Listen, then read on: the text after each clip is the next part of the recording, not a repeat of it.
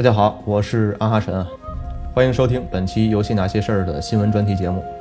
本周呢是 TGS，也就是我们常说的东京电玩展，将在啊二十四号结束，也就是本周日。虽然 TGS 还没有结束啊，不过本周该说的新闻还是比较多的。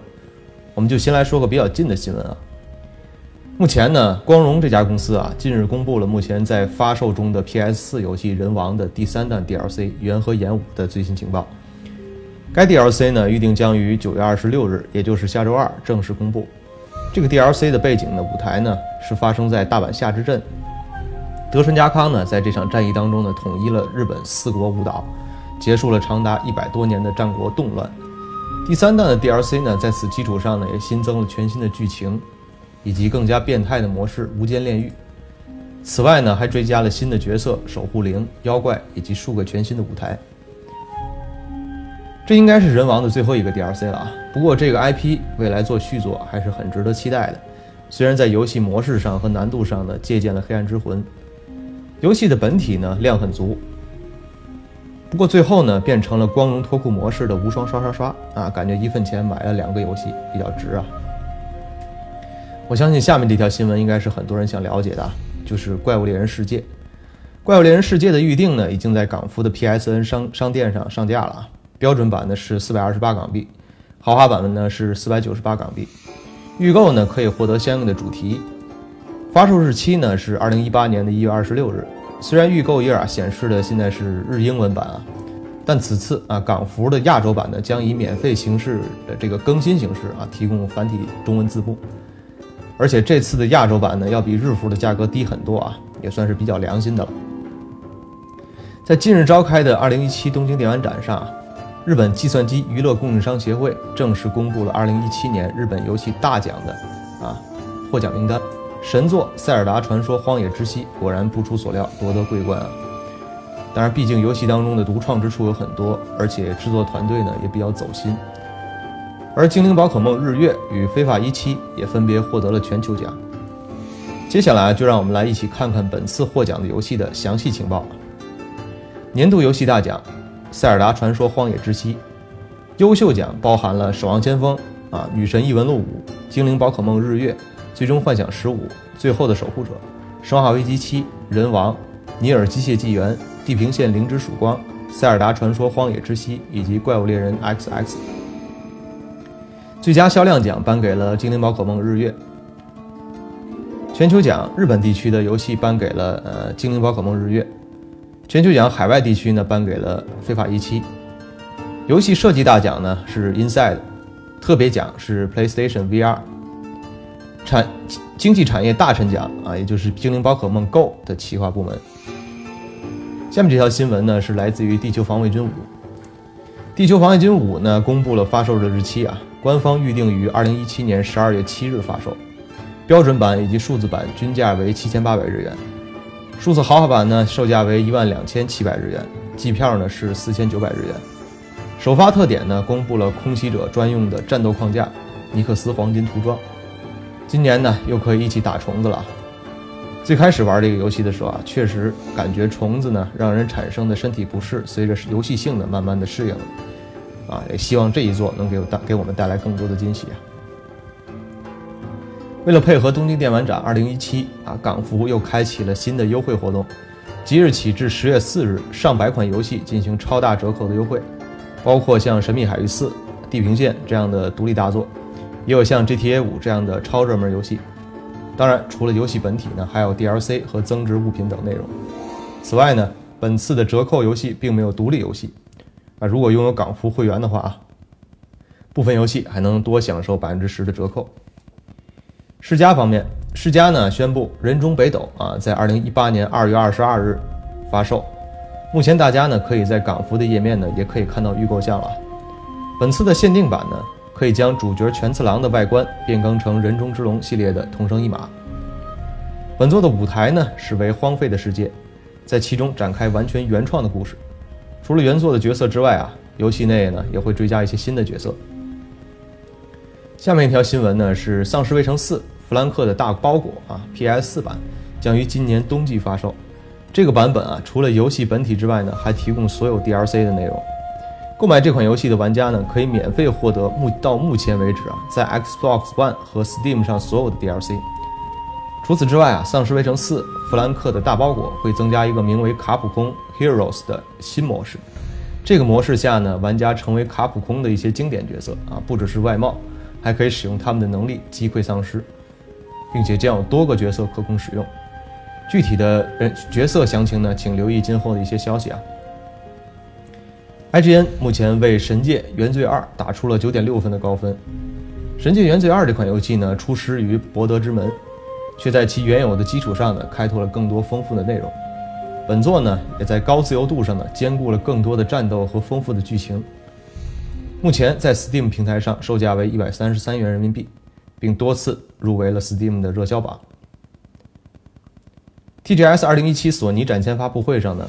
官方为我们带来了 PS4 平台《偶像大师流行舞台》的最新情报。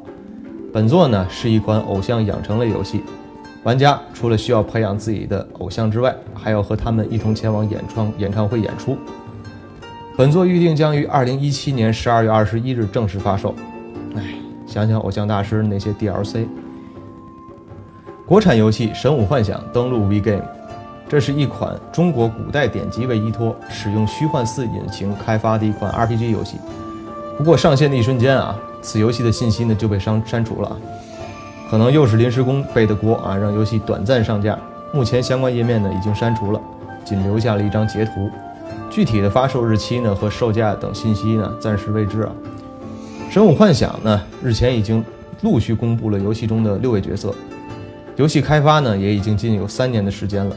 目前已经进入项目后期优化的一些阶段了。此前 VGame 也自曝过啊，这款游戏将登陆腾讯 VGame 平台。现在看来呢，就是时间的问题了。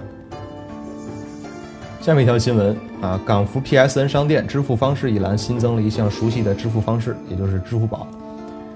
在 PC 网页端啊，PlayStation Store 的香港页面中，你可以通过为电子钱包充值选项选择支付方式的页面。选择用支付宝来充值，在 PS4 上将要买的物品放入购物车进行结算时，如果电子钱包的余额不足，此时就会跳出充值页面。选择支付宝的支付方式后，会跳出你熟悉的二维码支付界面，然后就可以充值了。值得注意的是啊，此次支付宝最低支持充值五十港币，五十港币以下的物品不能只补差价，统一为充值五十港币，五十港币以上的物品才可以支持。支付物品呢与电子钱包余额的差价，在此之前呢，你肯定习惯了购买点卡的方式充值，但你会经常遇到想买的东西充一百不够啊，充二百又多的情况。所以这次追加支付宝的方式啊，对于国内没有信用卡的朋友来说，可以精确的免费花正好的钱来购物了啊。不得不说啊，买数字版游戏更方便了啊，大家赶紧剁手吧啊！怪物猎人世界呢将于明年一月二十六日发售，刚才我已经说过了。与此同时呢，卡普空啊公布了此系列的限定版 PS4 Pro 主机，并先于游戏在今年的十二月七日推出，售价为四万九千九百八十日元，约合人民币呢是两千九百五十元。机内呢包含数字版的《怪物猎人世界》，但必须等到游戏正式发售时才会正式解锁。值得一提的是啊，本次的《怪物猎人》限定版呢，采用经典的黑红配色，骚气十足。另外呢，限定版的手柄也可谓是别出心裁，握柄的左右两端的图腾花纹非常扎眼，右下角的 logo 呢也是非常的帅气啊！各位怪猎迷们一定不会错过这款限定版主机。下面一条新闻呢是来自于微软的，国行 Xbox One X 公布了售价，价格呢是三千九百九十九元，不知道你是否猜对了啊？十一月七日啊，全球同步上市，港版的价格也已经公布了。售价呢是三千八百八十港币啊，约合人民币三千两百六十五元。总的来说呢，一个保修七百多啊，不知道大家觉得合不合适？还不知道下个版本啊，国国行版会不会锁区啊？《古墓丽影》真人版电影呢，公布了先行的预告片。此次影片呢，将以重启版游戏为基础拍摄，主要讲的呢是劳拉的这个初始起源啊。不是安吉丽娜·朱莉的版那个那个成熟版的劳拉。影片拍摄地呢，包括英国、南非等地。吴彦祖呢，也将扮演船长以及劳拉的挚友这一角色。本片呢，将于二零一八年三月十六日上映啊。下面一条新闻啊，《绝地求生大逃杀》九月呢更新了新的天气系统雾天，正如之前的雨天一样，国内玩家当时是有人欢喜有人忧啊，国外玩家呢对此也是莫衷一是啊。万代南梦宫的嗜血代码将不支持难度选项啊！如果是剧情向的玩家想以简单难度体验游戏的话，可能就要失望了。不过据制作人透露啊，游戏也会随着进度逐渐调整难度。总的来说呢，嗜血代码呢是一个二次元的魂系列游戏，而且呢支持捏人系统啊，并且呃角色的服装也可以进行更换啊。这个提到这个角色服装更换，我想未来又有大量的 DLC 充斥了啊。和魂系列最大的不同呢，就是这款游戏呢有同伴系统啊，不同的同伴有不同的剧情，同伴的存在呢也会玩家带来不同的剧情体验啊。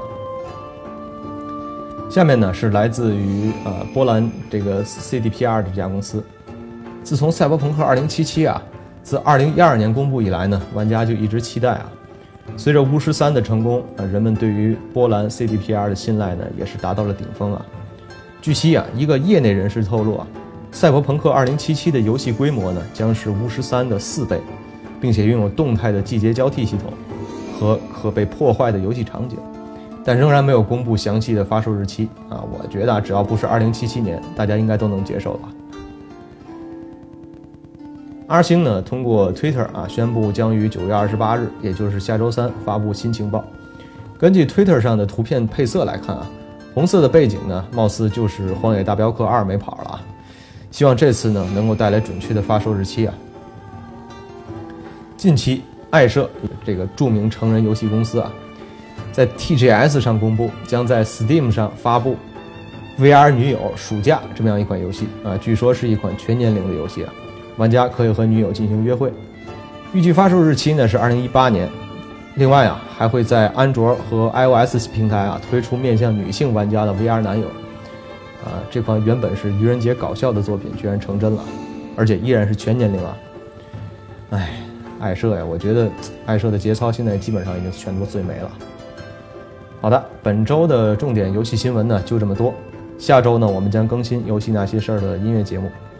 我的 QQ 群是一五二六九五二二幺，游戏生来有趣，让我们下期节目再见。